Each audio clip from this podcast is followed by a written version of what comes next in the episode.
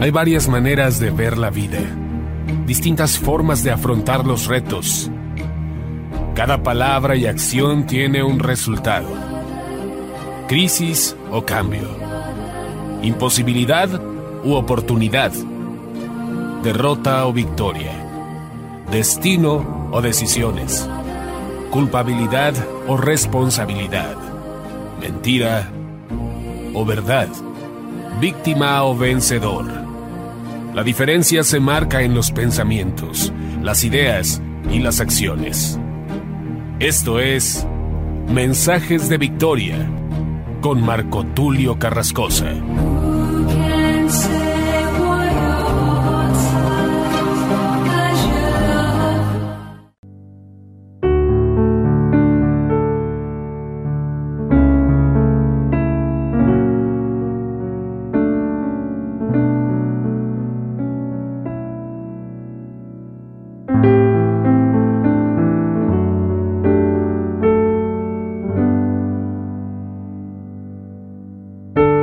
¿Qué tal? Amados hermanos y amigos, qué gusto saludarles nuevamente a través de la radio, a través de internet. Hoy estoy compartiéndoles el episodio número 45 de la serie La Paternidad de Dios. Este ya es el último episodio de la serie.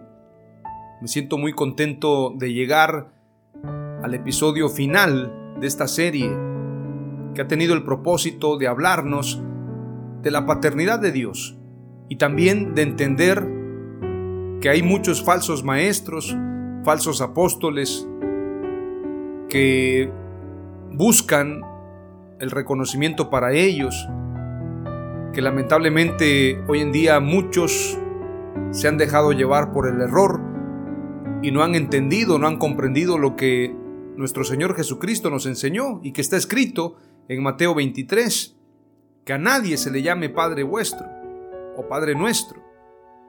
Que a nadie se le dé este título de Padre Espiritual, porque el único Padre Espiritual es nuestro Señor Jesús.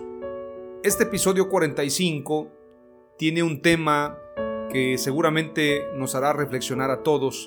He titulado al episodio número 45 El Padre y el Juicio Final. Llegando a este episodio final, me hace reflexionar este tema precisamente porque todos llegaremos al día del juicio final y cuando escuchamos esta palabra de juicio final inclusive nos imaginamos títulos de películas, cuestiones cataclísmicas. Sin embargo, el juicio final tiene que ver precisamente con el día del juicio, el día en que daremos cuentas a Dios, el día en que todos compareceremos ante Él. Este es el verdadero día del juicio final. Ahora estamos en un tiempo de salvación, en un tiempo de gracia, en un tiempo de misericordia, pero llegará el día en que todos rendiremos cuentas a Dios. Estoy muy contento, estamos ya en el episodio 45 y la siguiente serie que voy a compartirles hablará acerca del poder de lo profético. Vamos a adentrarnos al tema de lo profético, al tema de la profecía, diferentes profecías de la Biblia, diferentes profecías que se han cumplido, otras que se están cumpliendo, otras que aún se cumplirán, pero también hablar de la iglesia como el único profeta en la tierra. Es decir, ya no hay profetas individuales como lo fueron Juan, como lo fue Elías, Eliseo, Zacarías, Malaquías, porque bien dice la escritura que los profetas fueron hasta Juan. Ya no hay más profetas, ahora es la iglesia el profeta. Nosotros somos la voz profética de Dios en la tierra. De esto les hablaré en la próxima serie. Antes de cerrar con este episodio número 45, quisiera que hiciéramos una oración para dar gracias a Dios por este tiempo y para pedirle que también nos conceda sabiduría, nos conceda la oportunidad de poder siempre reflexionar acerca de su palabra y que verdaderamente estemos apercibidos en lo que su palabra nos enseña, que podamos entender este tiempo y podamos vivir conforme a su voluntad. Oramos a Dios y luego nos adentramos a Mateo 25 del versículo 31 en adelante. Padre amado, te doy gracias en el nombre de Jesús por este tiempo. Gracias por tus bendiciones, por tus regalos, por la vida, por la salud, por todo el bienestar que tú nos has dado. Disfrutamos este tiempo, Señor. Este episodio número 45 me llena de satisfacción porque en este año han sido precisamente cinco series las que hemos compartido. Todas y cada una de ellas han sido de mucha bendición y ahora nos vamos a adentrar próximamente a la serie número 6 con el enfoque de lo profético. Te pido Dios que este mensaje, el Padre y el juicio final, pueda explicar lo que sucederá en aquel día y que podamos verdaderamente valorar lo que tú nos das y seamos responsables, pero sobre todo que aprendamos a amar, porque el propósito del Evangelio es conocerte a ti y tú eres amor. Y quien no ama no ha conocido a Dios. Que en tiempos difíciles, cuando tu palabra dice también que por haberse multiplicado la maldad, el amor de muchos se enfriará, que en nosotros no pase esto. Que como las mujeres prudentes guardaron su aceite, así también nosotros podamos preservar tu palabra y la unción, la espiritualidad ferviente, para que cuando tú vengas y cuando seamos llamados al encuentro contigo, verdaderamente estemos preparados. Que no nos quedemos fuera como las vírgenes insensatas, que pensaron que en cualquier momento podían comprar el aceite, pero llegó el momento, sorpresa, cuando tú llegaste que no nos quedemos fuera, amado Dios, de este llamado a la bendición para estar contigo y recibir la vida eterna y recibir la herencia que tienes para nosotros. Te lo pedimos y te damos gracias en el nombre poderoso de Jesús. Amén. Aleluya. La escritura dice en Mateo 25, versículo 31 en adelante, el título de este mensaje en la Biblia Reina Valera dice el juicio final. Así que presta mucha atención. Cuando el Hijo del Hombre venga con todo su esplendor y acompañado de todos sus ángeles, se sentará en su trono glorioso. Todos los habitantes del mundo serán reunidos en su presencia y él separará a unos de otros, como el pastor separa las ovejas de los machos cabríos, poniendo las ovejas a un lado y los machos cabríos al otro. Luego el rey dirá a los unos, vengan benditos de mi Padre, reciban en propiedad el reino que se les ha preparado desde el principio del mundo. Porque estuve hambriento y ustedes me dieron de comer, estuve sediento y me dieron de beber Llegué como un extraño y me recibieron en sus casas. No tenía ropa y me la dieron. Estuve enfermo y me visitaron en la cárcel. Y fueron a verme. Entonces los justos le contestarán, Señor, ¿cuándo te vimos hambriento o sediento y te dimos de comer y beber? ¿Cuándo llegaste como un extraño y te recibimos en nuestras casas? ¿Cuándo te vimos sin ropa y te la dimos? cuando estuviste enfermo o en la cárcel y fuimos a verte? Y el rey les dirá, les aseguro que todo lo que hayan hecho en favor del más pequeño de mis hermanos, a mí me lo han hecho. A los otros en cambio dirá, apártense de mí, malditos, al fuego eterno preparado para el diablo y sus ángeles. Porque estuve hambriento y no me dieron de comer, estuve sediento y no me dieron de beber Llegué como un extraño y no me recibieron en sus casas. Me vieron sin ropa y no me la dieron. Y estuve enfermo y en la cárcel y no me visitaron. Entonces ellos contestarán, Señor, ¿cuándo te vimos hambriento o sediento o como un extraño o sin ropa o enfermo o en la cárcel y no te ofrecimos ayuda?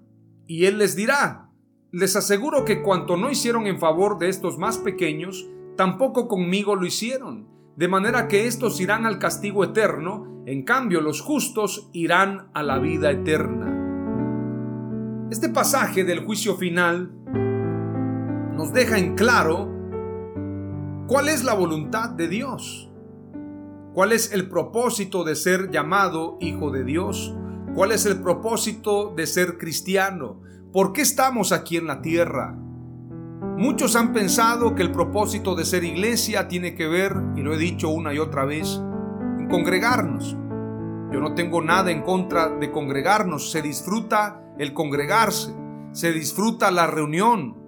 Como dice la escritura en el libro de los Salmos, mirad cuán bueno y cuán delicioso es habitar los hermanos juntos, en armonía, porque ahí envía a Jehová bendición y vida eterna.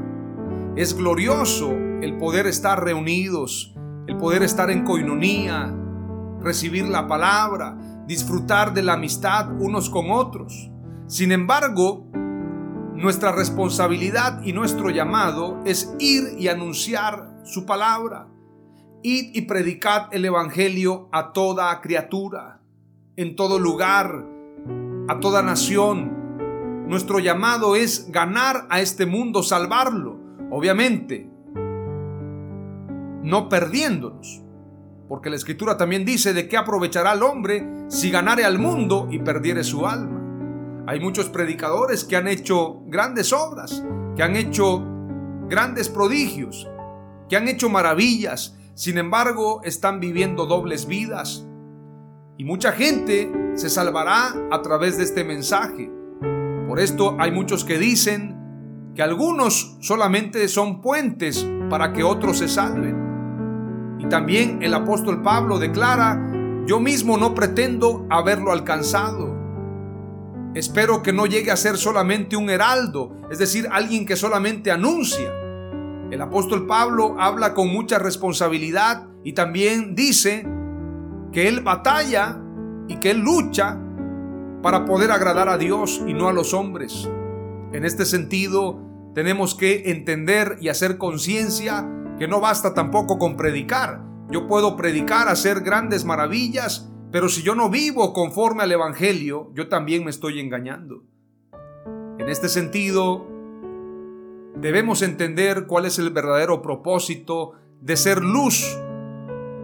Es decir, cuál es la función de la luz. La luz debe alumbrar donde hay oscuridad. Debemos llevar el mensaje donde hay oscuridad, donde hay tristeza, donde hay dolor, la sal también tiene un propósito, evitar la corrupción.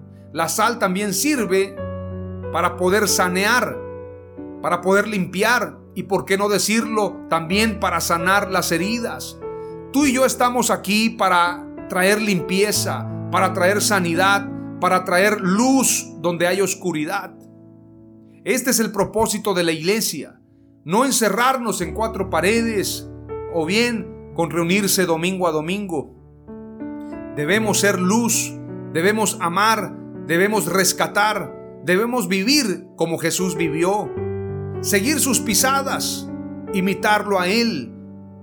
¿Cómo se comportaba Jesús en tiempos difíciles, en tiempos de esclavitud?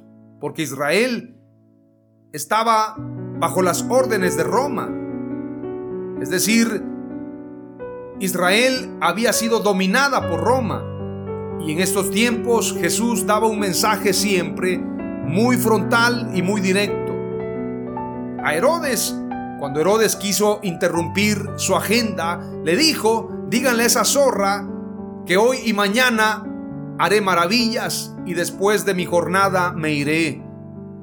También a los escribas y fariseos hipócritas les dijo generación de víboras. Pero también Jesús pagó el impuesto también Jesús dijo, hagan como ellos les dicen, pero no como ellos hacen. En estos tiempos difíciles tenemos que centrarnos en vivir como Jesús vivió. Jesús tuvo compasión de los ciegos, de los leprosos, de los endemoniados, de los publicanos, de las rameras. Él siempre dio un mensaje de esperanza y de bendición y siempre obró milagros donde los necesitaban. Solamente donde había incredulidad, en esos lugares Jesús no obraba milagros. Hoy en día, tú y yo debemos ser predicadores, debemos llevar el mensaje, pero también debemos ser luz y sal en la tierra. Debemos cumplir con la gran comisión.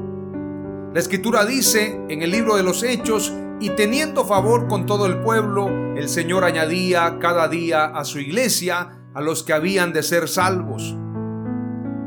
La pregunta es, ¿tenemos favor con el pueblo?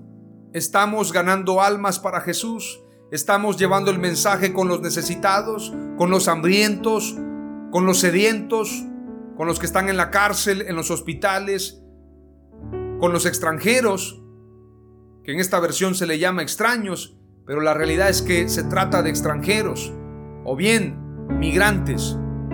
¿Qué estamos haciendo en medio del dolor, en medio de la tristeza, en medio de todo esto que se está viviendo? Muchos lamentablemente se están inclinando al mundo, están amando al mundo y sus placeres, están acomodándose a lo que señala este siglo, pero el apóstol Pablo declara, no os conforméis a este siglo, sino renovaos en el espíritu de vuestro entendimiento. Para que conozcamos la verdadera voluntad de Dios, tenemos que renovarnos. Para que Dios pueda darnos de su espíritu, tenemos que preservar la verdad. Hay mucho que decir, hay mucho que hablar, no podemos quedarnos callados. Hay mucha competencia la competencia es buena, pero cuando la competencia es desleal e hipócrita, es como la que aplicaron los fariseos y escribas en contra de Jesús.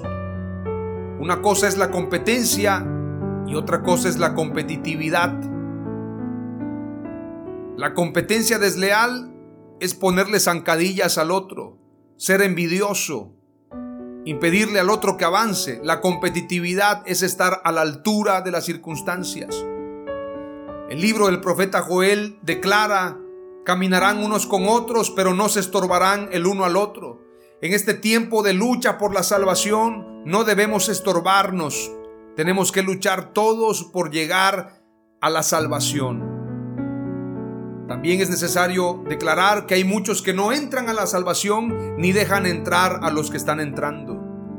Y hablando de lo que dice Mateo 25, la pregunta de Jesús no es cuántos templos edificaron, cuántos estadios llenaron, cuánto rating tenían en la televisión o en la radio o en el Facebook o en el YouTube, a cuánta gente llegaron. No es esa la pregunta. La pregunta y el mensaje es, ¿qué hiciste cuando yo llegué enfermo, necesitado, desnudo, hambriento, sediento? ¿Qué hiciste? ¿Verdaderamente te comportaste como un discípulo? ¿Amaste? ¿O de plano te portaste como un incrédulo? Hay gente que se ha olvidado de la misericordia. Era necesario hacer esto sin dejar de hacer aquello, dice la Escritura. Porque misericordia quiero y no sacrificio, dice el Señor. Si no aprendemos a amar, si no aprendemos a dar la vida por los demás, verdaderamente nos quedaremos fuera de la vida eterna. Porque quien no ama, no ha conocido a Dios, dice la Escritura. Y es necesario que vivamos en su amor. Porque quien ama verdaderamente ha conocido a Dios y vive conforme a su voluntad. Quiero hacer concordancia con otro pasaje de Mateo 7, 22 en adelante, 22 y 23. Dice la escritura, muchos me dirán en aquel día, Señor, Señor, ¿no profetizamos en tu nombre y en tu nombre echamos fuera demonios y en tu nombre hicimos muchos milagros? Versículo 23. Y entonces les declararé, nunca os conocí, apartaos de mí, hacedores de maldad. No basta con predicar la palabra, con hacer milagros, con hacer prodigios, con levantar templos, denominaciones. No basta con eso. No basta con ser un calientabancas, con ir todos los domingos al templo. Lo que Dios quiere es que hagamos su voluntad, que vivamos como Jesús vivió. Jesús no andaba en carruajes de lujo, no andaba con túnicas de lujo, no andaba presumiendo el dinero o hablando de dinero. Jesús utilizaba las ofrendas para ayudar a los necesitados. Jesús predicaba y vivía conforme al Evangelio. Sanaba a los enfermos, limpiaba a los leprosos, resucitaba a los muertos, echaba fuera demonios. Esto es lo que la iglesia tiene que hacer. Y estas señales seguirán a los que creen. En mi nombre echarán fuera demonios, hablarán nuevas lenguas, impondrán las manos sobre los enfermos y aunque bebieren cosa mortífera, no les hará daño. Tenemos que aplicar la escritura para este tiempo y vivir y andar como Jesús vivió y anduvo. En este sentido, no basta con profetizar en su nombre, no basta con echar fuera demonios, no basta con hacer milagros, no basta con eso. Necesitamos verdaderamente amar a este mundo, amar a nuestro prójimo, dar la vida por ellos, vivir conforme a la voluntad de Dios. Hay otro pasaje que hace concordancia con lo que te estoy diciendo, con lo que señala precisamente Mateo 25. Primera de Juan 4:20 dice, si alguno dice yo amo a Dios y aborrece a su hermano, es mentiroso, pues el que no ama a su hermano, a quien ha visto, ¿cómo puede amar a Dios a quien no ha visto? La única manera en la cual tú y yo podemos saber que Dios vive en nuestro corazón es en que amemos. Es en que nosotros tengamos misericordia. Es en que verdaderamente tengamos compasión por las almas. Que cuando veamos una multitud no veamos dinero, no veamos poder, no veamos votos en la política, obviamente, sino que cuando veamos a una multitud la veamos con compasión, como ovejas que no tienen pastor. Que no veas la multitud para que crezca de una forma figurada, quiero decir, para que crezca la comunidad de tus seguidores en tus redes sociales, sino que cuando tú veas a una multitud sepas que esta multitud necesita de Jesús, necesita una palabra y un actuar de bendición. No basta con predicar, no basta con decirle a la gente Dios te bendiga, que Dios te sustente. Si tú y yo no les damos lo necesario, dice la escritura, que estamos incumpliendo el mensaje del Evangelio. El apóstol Santiago señala y te voy a compartir el pasaje. Santiago capítulo 2 versículo 14 al 17 declara, Hermanos míos, ¿de qué aprovechará si alguno dice que tiene fe y no tiene obras? ¿Podrá la fe salvarle? Hay gente que dice yo tengo mucha fe, yo soy un gran predicador, yo soy un gran hijo de Dios. Yo me he guardado para Dios todo este tiempo. Yo soy un gran hijo de Dios, una gran hija de Dios. Sin embargo, dice la escritura, ¿de qué aprovechará si alguno dice que tiene fe y no tiene obras? ¿Podrá la fe salvarle?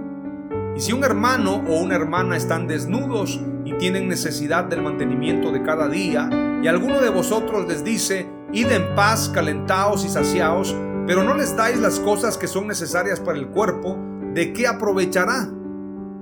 ¿O de qué aprovecha? Así también la fe, si no tiene obras, es muerta en sí misma. Prácticamente, si no tenemos obras, si no amamos, si no demostramos el verdadero amor de Dios, nos estamos engañando. Mateo 25 en el juicio final nos habla claramente que en aquel día el Señor nos pedirá cuenta si verdaderamente amamos, si verdaderamente hicimos misericordia, si verdaderamente entendimos el mensaje de Jesús, es decir, si verdaderamente vivimos como Él vivió, conforme a su amor y su voluntad, o nos engañamos y nos la pasamos viviendo como enseña la religión. Aunque dicho sea de paso, la religión perfecta y sin mácula es atender precisamente a las viudas y a los huérfanos. Pero yo te estoy hablando de la religión que tiene que ver con un falso evangelio tenemos que evitar el ser engañados. Tenemos que autoevaluarnos para verdaderamente ser dignos de la salvación en el juicio final. Para terminar, te comparto lo que señala Juan capítulo 5, versículo 19 al 29. Veamos lo que dice la escritura y con esto nos quedará muy en claro en qué tiempo estamos viviendo y el tiempo en el cual Dios nos llamará a cuentas. Versículo 19 en adelante dice, Respondió entonces Jesús y les dijo, De cierto, de cierto os digo, no puede el Hijo hacer nada por sí mismo, sino lo que ve hacer al Padre, porque todo lo que el Padre hace, también lo hace el Hijo igualmente. Estoy hablando de la paternidad de Dios y por esto estoy cerrando con este poderoso pasaje de Juan capítulo 5. Versículo 20 declara, Porque el Padre ama al Hijo y le muestra todas las cosas que Él hace, y mayores obras que éstas le mostrará, de modo que vosotros os maravilléis. Porque como el Padre levanta a los muertos y les da vida, así también el Hijo a los que quiere da vida. Porque el Padre a nadie juzga, sino que todo el juicio dio al Hijo. Es decir, el que va a juzgar en el día postrero es Jesús, es el Cordero, no es el Padre, aunque obviamente el Padre y el Hijo son el mismo, pero en este sentido, el Hijo, el Cordero de Dios, es decir, Dios como hombre, así como se fue, así regresará, dice la Escritura, y lo podremos ver cara a cara, y todo el juicio estará en sus manos. Ahora Él es abogado, pero llegará el día en que será juez, porque el Padre a nadie juzga, sino que todo el juicio dio al Hijo, para que todos honren al Hijo como honran al Padre. Ya ve que toda la alabanza, toda la gloria es para nuestro Señor Jesús. El que no honra al Hijo, no honra al Padre que le envió. De cierto, de cierto os digo, el que oye mi palabra y cree al que me envió, tiene vida eterna y no vendrá a condenación, mas ha pasado de muerte a vida. De cierto, de cierto os digo, viene la hora y ahora es, cuando los muertos oirán la voz del Hijo de Dios y los que la oyeren vivirán. Porque como el Padre tiene vida en sí mismo, así también ha dado al Hijo el tener vida en sí mismo. Y también le dio autoridad de hacer juicio por cuanto es el Hijo del Hombre. No os maravilléis de esto, porque vendrá hora cuando todos los que están en los sepulcros oirán su voz. Y los que hicieron lo bueno saldrán a resurrección de vida, mas los que hicieron lo malo a resurrección de condenación. Los que hicieron lo bueno, a resurrección de vida. Los que hicieron lo malo, a condenación eterna. ¿Y qué es hacer lo bueno y qué es hacer lo malo? Hacer lo bueno es vivir como Jesús vivió, amando, bendiciendo, haciendo bien a los demás, predicar la palabra de Jesús, predicar el Evangelio, orar por los enfermos, ayudar a los necesitados. En esto consiste el amor de Dios, en salvar a la humanidad. Pero hacer obras perversas o hacer lo contrario, ser un malvado tiene que ver con ser egoístas, con que vivamos conforme a lo que nosotros queremos, con darle placer a nuestra carne, con enfocarnos en nosotros, con vivir conforme a nosotros. Cuando el apóstol Pablo declara, ya no vivo yo, mas Cristo vive en mí, este es el propósito de todo creyente. Como Jesús dijo, el que quiera seguirme, niéguese a sí mismo, tome su cruz y sígame. Pero si tú quieres satisfacerte a ti, vivir para ti, tú eres el poderoso, tú eres el famoso, estás fuera del llamado de Dios. Te estás engañando. Y si no tienes misericordia por los demás, entonces tienes que pedirle a Dios que te llene de misericordia. Este es un tiempo de reconciliación, no solamente con Dios, sino también los unos con los otros. Tenemos que aprender a amar, tenemos que aprender a perdonar para que verdaderamente seamos hijos de Dios, para que verdaderamente seamos salvos. Hoy te comparto, para culminar este episodio número 45 de la serie La Paternidad de Dios, cuatro palabras clave. La número uno, Jesús es el Padre que vino como Hijo para salvarnos. Número 2. El juicio final será para salvación y condenación. Número 3. Quien no ama a su prójimo no ha conocido a Dios. Y número 4. Quien no honra a Jesús el Padre no será salvo. En el nombre de Jesús. Amén. Aleluya.